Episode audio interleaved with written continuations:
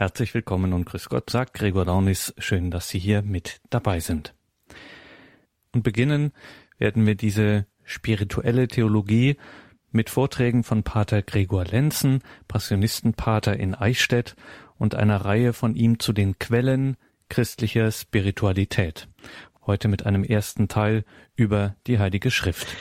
Liebe Hörerinnen und Hörer, ich möchte mit einem Zitat aus dem Hebräerbrief meinen Vortrag beginnen, und zwar aus dem vierten Kapitel, die Verse 12 bis 13. Dort heißt es, denn lebendig ist das Wort Gottes, kraftvoll und schärfer als jedes zweischneidige Schwert. Es dringt durch bis zur Scheidung von Seele und Geist, von Gelenk und Mark. Es richtet über die Regungen und Gedanken des Herzens. Vor ihm bleibt kein Geschöpf verborgen, sondern alles liegt nackt und bloß vor den Augen dessen, dem wir Rechenschaft schulden.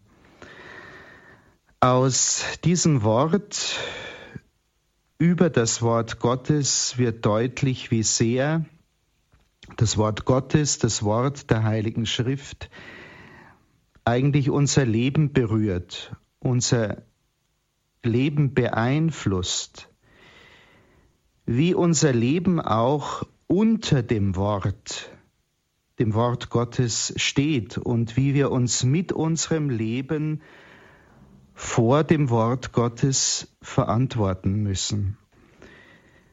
Ich denke, das als Vorausspruch ist gut, um zu begreifen, dass das Wort Gottes, so wie wir es in der Heiligen Schrift, in der Bibel finden, Grundlage aller christlichen Spiritualität ist.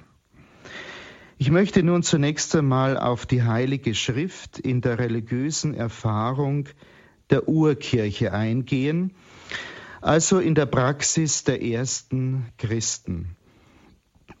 Das Urchristentum hatte als Heilige Schrift zunächst einmal das, das, was wir heute als das Alte Testament bezeichnen. Also das Gesetz und die Propheten, die heiligen Bücher des Judentums. Auch Jesus erkennt diese Schriften als heilige Schrift an, bezieht sich immer wieder darauf.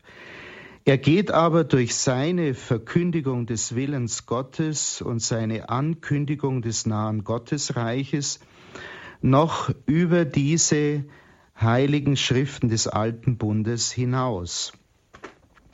Paulus, der Apostel Paulus verkündet später, dass allein die, Christ, die Christen durch den Heiligen Geist das Alte Testament, das auf Christus den Messias hinweist und durch ihn erfüllt ist, richtig auslegen. Also in seiner vollen Bedeutung auslegen im Blick auf den Christus, den Messias. Die hebräische Bibel war also für die ersten Christen, so wie es auch für Jesus, wie es das für Jesus gewesen war, das Wort Gottes. Petrus und Paulus sowie die anderen Apostel nahmen aus der hebräischen Bibel die religiösen Begriffe, die es ihnen ermöglichten, die Geschichte von Jesus, das, was sie mit Jesus erlebt und erfahren hatten, als messianische Heilsgeschichte und Jesus selbst als Herrn und Erlöser auszusprechen. Die Bilder und Bezeichnungen dafür nahmen sie aus der Überlieferung des alten Bundes. Die Christen begannen die heilige Schrift anders auszulegen als die Juden, da sie eben in Jesus die Erfüllung der messianischen Prophezeiungen sahen, während die Juden auf diese Erfüllung noch warteten. Schon in der Zeit der Apostel treten dann neben die, neben, den, neben die heiligen Schriften des Alten Testamentes zunächst einmal mündlich überlieferte Jesusworte. Und in der Zeit nach Pfingsten begann sich allmählich eine Sammlung eigener christlicher Schriften zu entwickeln. So machten beispielsweise die Briefe des Apostels Paulus an die von ihm gegründeten Gemeinden die Runde und wurden auch in anderen Gemeinden vorgelesen. Danach sind dann die Evangelien entstanden. Als erstes davon das Markus-Evangelium um das Jahr 70 nach Christus. Die Evangelien erzählten über Leben, Lehre, Werk, Tod und Auferstehung Jesu. Das Lukas-Evangelium erhielt dann eine Fortsetzung in der Apostelgeschichte die wiederum das Leben der Urkirche von Pfingsten bis zum Ende der apostolischen Tätigkeit des heiligen Paulus beschreibt. Schließlich entstand gegen Ende des ersten Jahrhunderts nach Christus die Apokalypse des Johannes, die uns eine Endzeitvision vor Augen stellt. Jesus an den man nun als den Sohn Gottes, den Messias und Erlöser der Welt glaubte, war Hauptinhalt dieser christlichen Verkündigung. Einen ersten Hinweis, dass diese christlichen Schriften auch als heilige Schrift neben der Überlieferung des Alten Bundes betrachtet zu werden begannen, haben wir im zweiten Petrusbrief, Kapitel 3, Vers 16. Dort heißt es, das hat euch auch unser geliebter Bruder Paulus mit der ihm geschenkten Weisheit geschrieben. Es steht in allen seinen Briefen, in denen er davon spricht. In ihnen ist manches schwer zu verstehen, und die Unwissenden, die noch nicht gefestigt sind, verdrehen diese Stellen, ebenso wie die übrigen Schriften zu ihrem eigenen Verderben.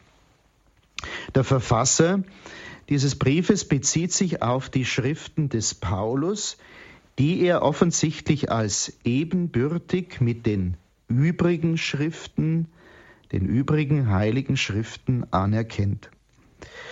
Und so kam es dann zur Formulierung des offiziellen Standpunktes, dass die Heilige Schrift ein einziges Buch ist, das nun aus zwei Testamenten besteht, aus der Überlieferung des Alten Bundes und den neuen christlichen Schriften. Früheste Erwähnung der hebräischen Bibel als Altes Testament finden wir bei Meliton von Sardes circa 170 nach Christus. Tertullian scheint sich um das Jahr 200 nach Christus als erster auf die christlichen Schriften als Neues Testament bezogen zu haben. Die Christengemeinde verstand sich überhaupt als das neue Israel. Folglich betrachtete die christliche Gemeinde das Alte Testament als ihre eigene Schrift, die jedoch allein im Zusammenhang des in und durch Christus errichteten neuen Bundes zu verstehen ist.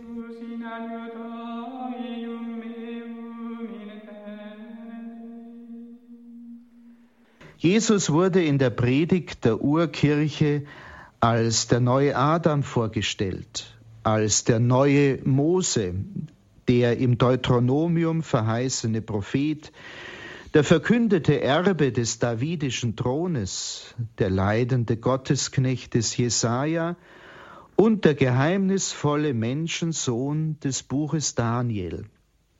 All diese vorangekündigten Gestalten des alten Bundes fanden nun in Jesus Christus ihre Erfüllung und tiefste Ausprägung.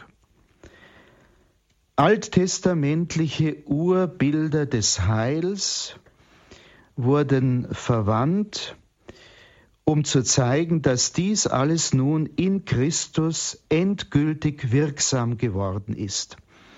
So wird die Eucharistie der Christen auf dem Hintergrund des überlieferten Paschamales angeschaut.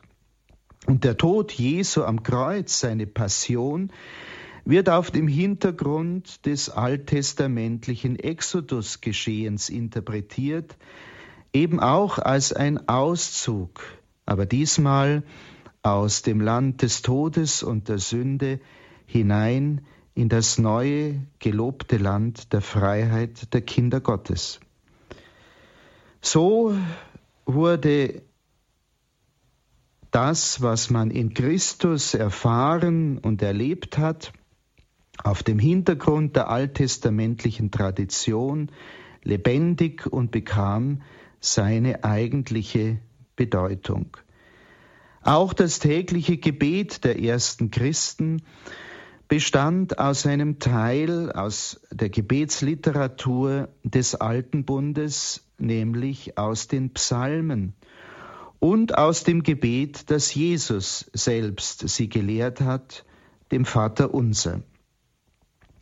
Die sich langsam entwickelnde Theologie in der frühen Kirche war zunächst einfach Auslegung der heiligen Schrift. Kurz gesagt, die Heilige Schrift spielte in der religiösen Erfahrung der Urkirche die Rolle, die sie gemäß den Forderungen des Zweiten Vatikanischen Konzils im Leben der Christen unserer heutigen Zeit spielen sollte. Die Heilige Schrift war tatsächlich, wie es das Konzil in seiner dogmatischen Konstitution über die göttliche Offenbarung de Verbum formuliert, reiner, unversieglicher Quell des geistlichen Lebens. Und diese heilige Schrift wurde als von Gott inspiriert betrachtet, das heißt vom Geist durchhaucht, vom Geist im Grunde auch gebildet. Die Kirche ist überzeugt, dass bei der Entstehung der Bibel der Heilige Geist so mitwirkte, dass nicht nur die Wahrheit der Offenbarung Gottes darin getreu festgehalten ist, sondern dass in diesem Zeugnis Gottes Wort immer neu ergeht, an uns neu ausgesagt wird, wenn dieses Wort vorgelesen, verkündigt oder vom Einzelnen gläubig gelesen wird. Erinnern wir uns daran, der Mensch ist als Ebenbild Gottes angelegt und damit auf das Gespräch mit Gott, auf das Du Gottes. Und dieser Gott offenbart sich durch sein Wort, zunächst einmal durch sein Schöpfungswort, wodurch er die Welt gleichsam geschaffen, ins Leben gerufen hat, und dann ferner durch all die Worte, die er auserwählten Menschen zuteil werden ließ. Dieses Schöpfungswort vom Anfang wird ergänzt und verdichtet durch die Selbstmitteilung Gottes an auserwählte Menschen durch die gesamte Menschheitsgeschichte hindurch. Und zu Beginn standen Abraham, die Patriarchen, Mose, die Propheten. Und schließlich wurde, wie es ja im Johannesevangelium heißt, das Wort Gottes selbst Fleisch, ist Fleisch geworden. Jesus, das endgültige, personale Wort Gottes an die Menschheit, wurde Fleisch, dieses Wort der Liebe und der Annahme Gottes bekam ein Gesicht, eine Stimme. So hat sich Jesus verstanden als das Wort, das endgültige Wort Gottes an die Menschheit, auf den das geschriebene Wort des alten Bundes hinwies. Sein vollmächtiges Wort wirkte heilend und befreiend und schenkte Gottes Heil. Darum sammelten die Jünger Jesu nach seinem Tod seine Worte und hielten sie schriftlich fest. Jesus hatte bereits zu seinen Lebzeiten seine Jünger zu seinen Gesandten bestimmt und ihrem Wort Vollmacht verliehen.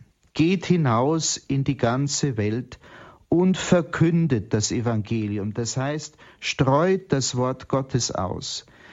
Das Wort der Apostel und der kirchlichen Verkünder erwies sich dabei als heilwirkendes Wort Gottes.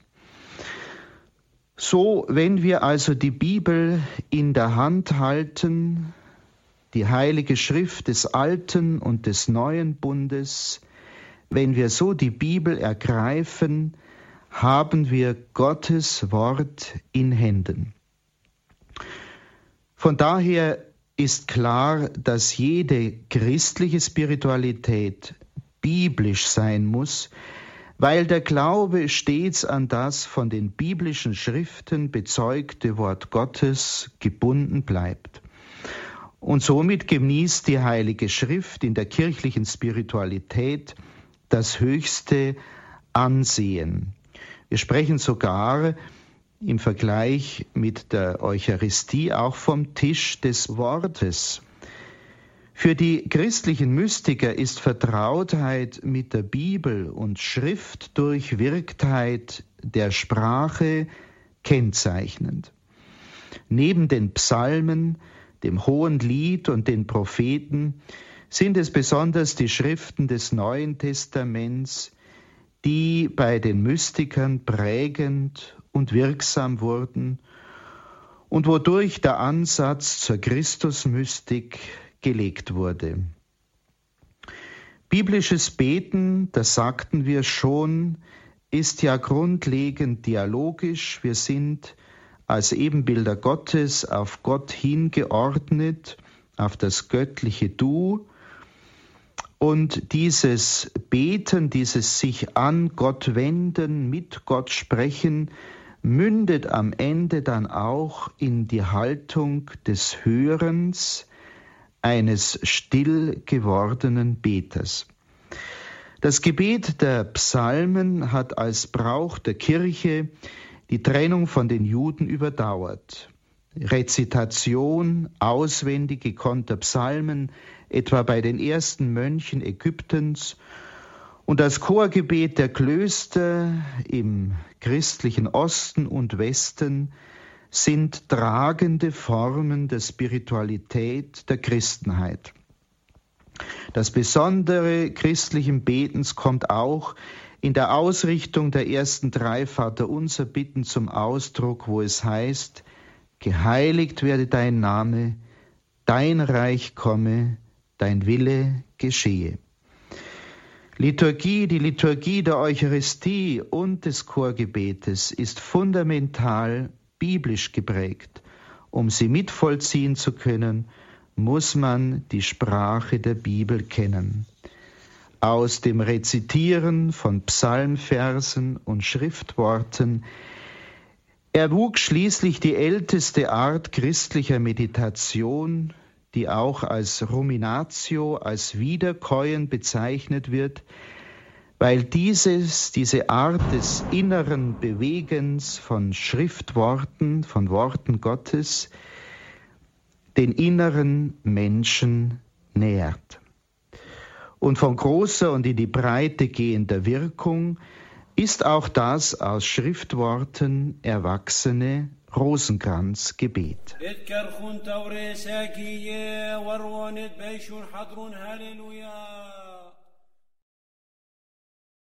Liebe Hörerinnen und Hörer, ich denke, es ist deutlich geworden aus dem bisher Gesagten, dass das Wort Gottes, die Heilige Schrift, wirklich die Quelle unseres Lebens mit Gott ist, unseres Gebetes, unserer Beziehung zu Gott und damit auch der Nährboden für alle Handlungen, äh, konkrete Taten, ähm, für die Nächstenliebe vor allen Dingen die aus äh, dieser Beziehung mit Gott letzten Endes fließen sollen.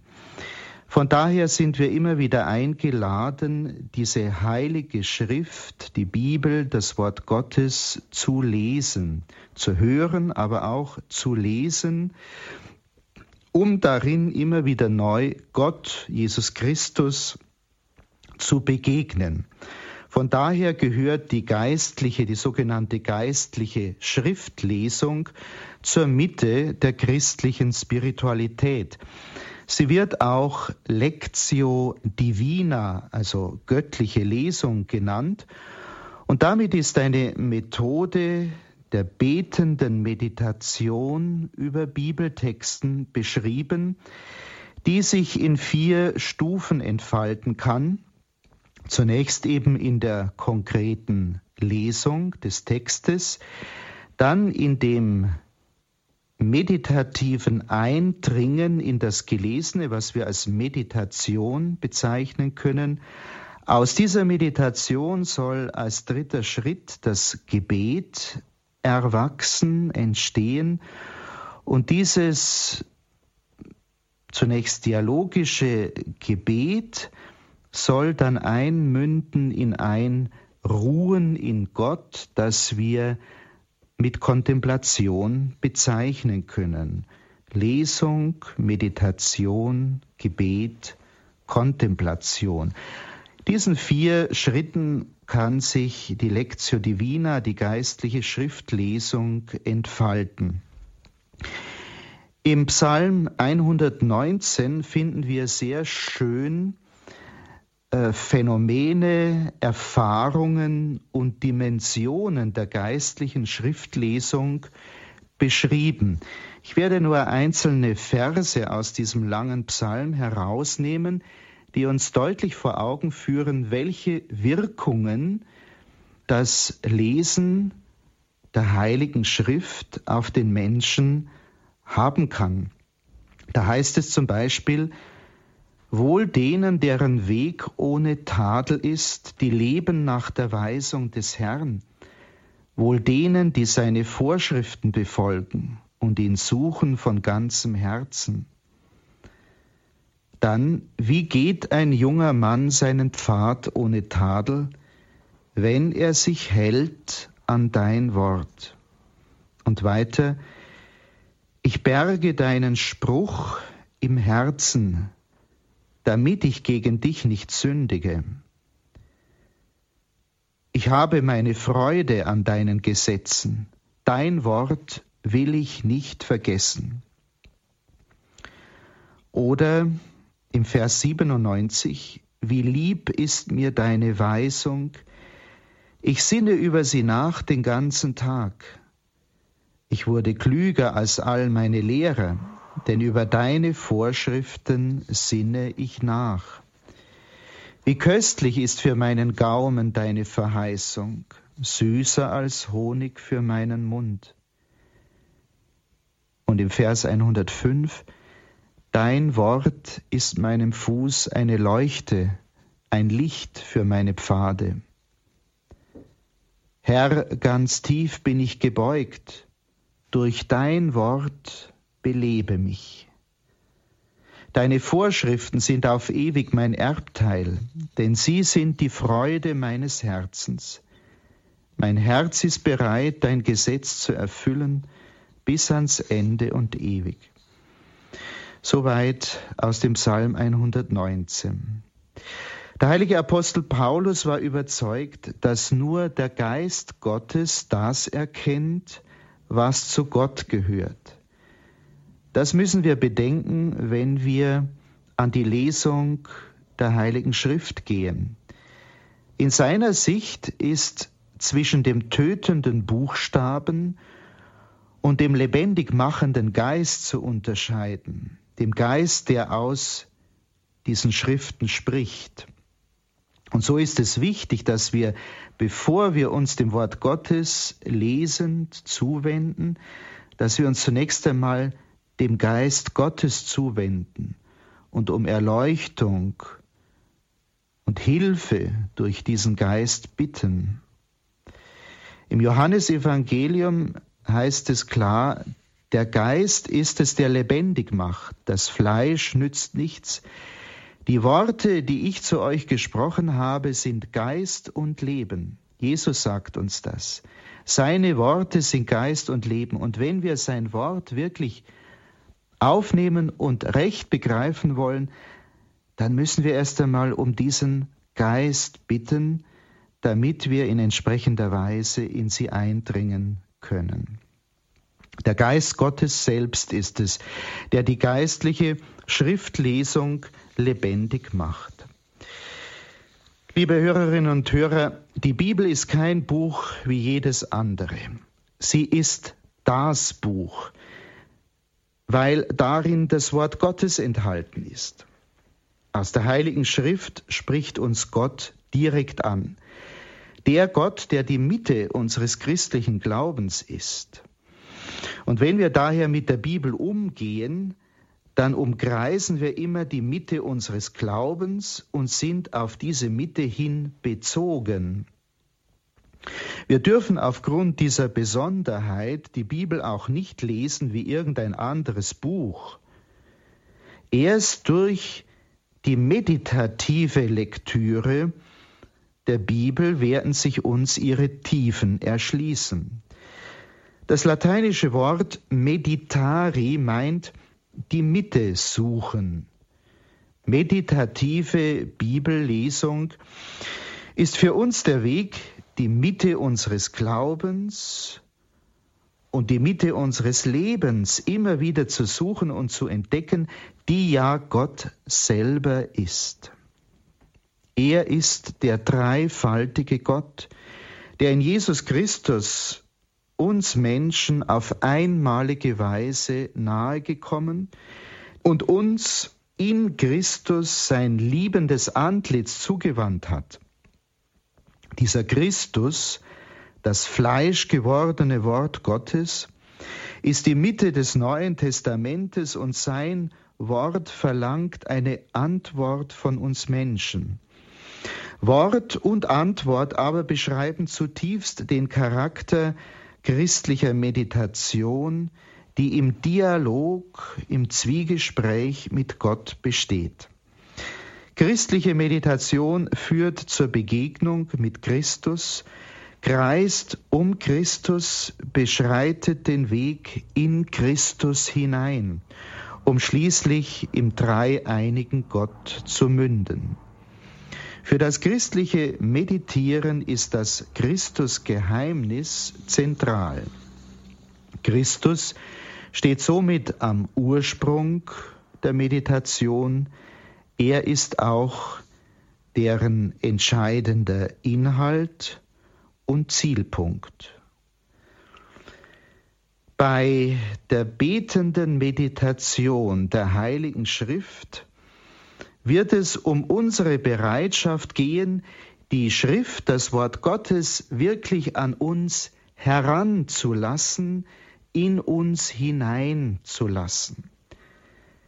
Neue und überraschende Zugänge erschließen sich vor allem, wenn man die eigene Situation des Lebens, das eigene Leben, die eigenen Erfahrungen mitliest und mitbedenkt. So gelangen wir bei der Meditation des Wortes Gottes auf die Ebene einer persönlichen Betroffenheit, wo ich Stellung beziehen muss gegenüber dem Wort Gottes, gegenüber Christus letzten Endes, der mich durch dieses Wort anspricht und herausfordert zu einer entsprechenden christlichen Lebensgestaltung. Es geht also in der Meditation der Schrift um die Begegnung mit Christus. Und durch diese Begegnung mit dem Herrn in seinem Wort kann eine echte Verwandlung des ganzen Menschen geschehen, wenn er sich der Macht des mächtigen Wortes aussetzt.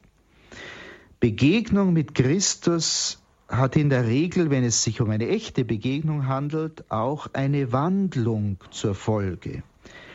Das meditative Geschehen verlangt, dass der Meditierende in dem, was er liest, in der betreffenden Person und ihrem Schicksal, sich selbst und seinen eigenen Weg sieht und daher mit den dort agierenden Personen in die entscheidende Wandlung eintritt oder wenigstens einzutreten bemüht ist.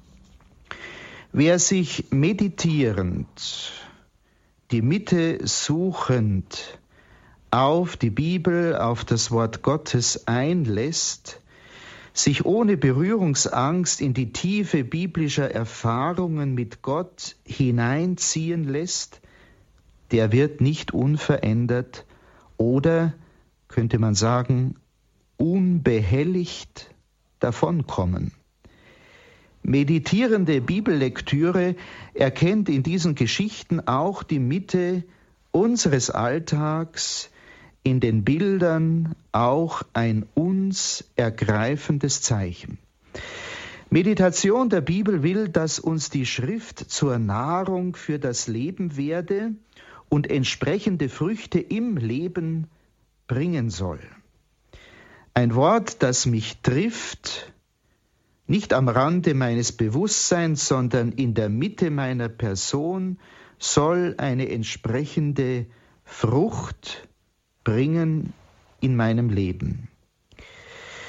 Der in der Heiligen Schrift bezeugte Anspruch Gottes an uns richtet sich nicht zentral auf die Annahme wahrer Aussagen im Sinne von einer wissenschaftlichen Beschäftigung mit diesen Texten, sondern auf einer viel tieferen Ebene richtet sich der Anspruch Gottes durch die Heilige Schrift auf ein neues Leben, das nicht nur gefordert, sondern gnadenhaft auch ermöglicht wird. Er richtet sich auf eine Praxis des Glaubens, die sich zweifach entfaltet im unaufhörlichen Gotteslob, also dass ich Gott die Ehre gebe durch meine Anbetung, durch mein Lob, durch mein Beten, meine Hingabe und in konkreten Taten der Liebe, im konkreten Tun. In der Form des Gebotes oder des Aufrufs zur Nachfolge bildet sich hier ein konkreter Anspruch an mein Leben. Die biblischen Kernaussagen leiten, wie wir schon gesehen haben, zu Liturgie und Gebet weiter, ja sind selber liturgische und spirituelle Aussagen. Das anhaltende Rezitieren von Worten der Schrift, dieses Bewegen im Herzen von Worten Gottes, formt unsere Spiritualität und die Praxis, die Lebenspraxis des Rezitierenden. So wollen wir dann auch an das Wort Gottes herantreten, um den Geist Gottes beten, damit eine entsprechende gute Frucht aus der Bibellesung für unser Leben hervorgeht. Im Gotteslob gibt es dazu einige Vorschläge für Gebete zur Schriftlesung. Ich möchte mit einem dieser Gebete abschließen. Dort heißt es unter der Nummer 19, Rede Herr, ich höre. Du hast Worte des ewigen Lebens. Herr, lass nicht zu, dass ich dein Wort nur höre, aber nicht aufnehme glaube, aber nicht bewahre, kenne, aber nicht tue. Herr, lass mich aus deinem Wort leben und dich durch mein Leben verherrlichen. Herr und Gott, ich danke dir für dein Wort. Es ist mir mehr als eine Lehre, mehr als ein Gesetz, mehr als ein Rezept. Es geht mein Leben an. Es richtet mein Tun, stellt mich in Frage, fordert Änderung und Bekehrung von mir. Herr, lass mich tun, was du sagst.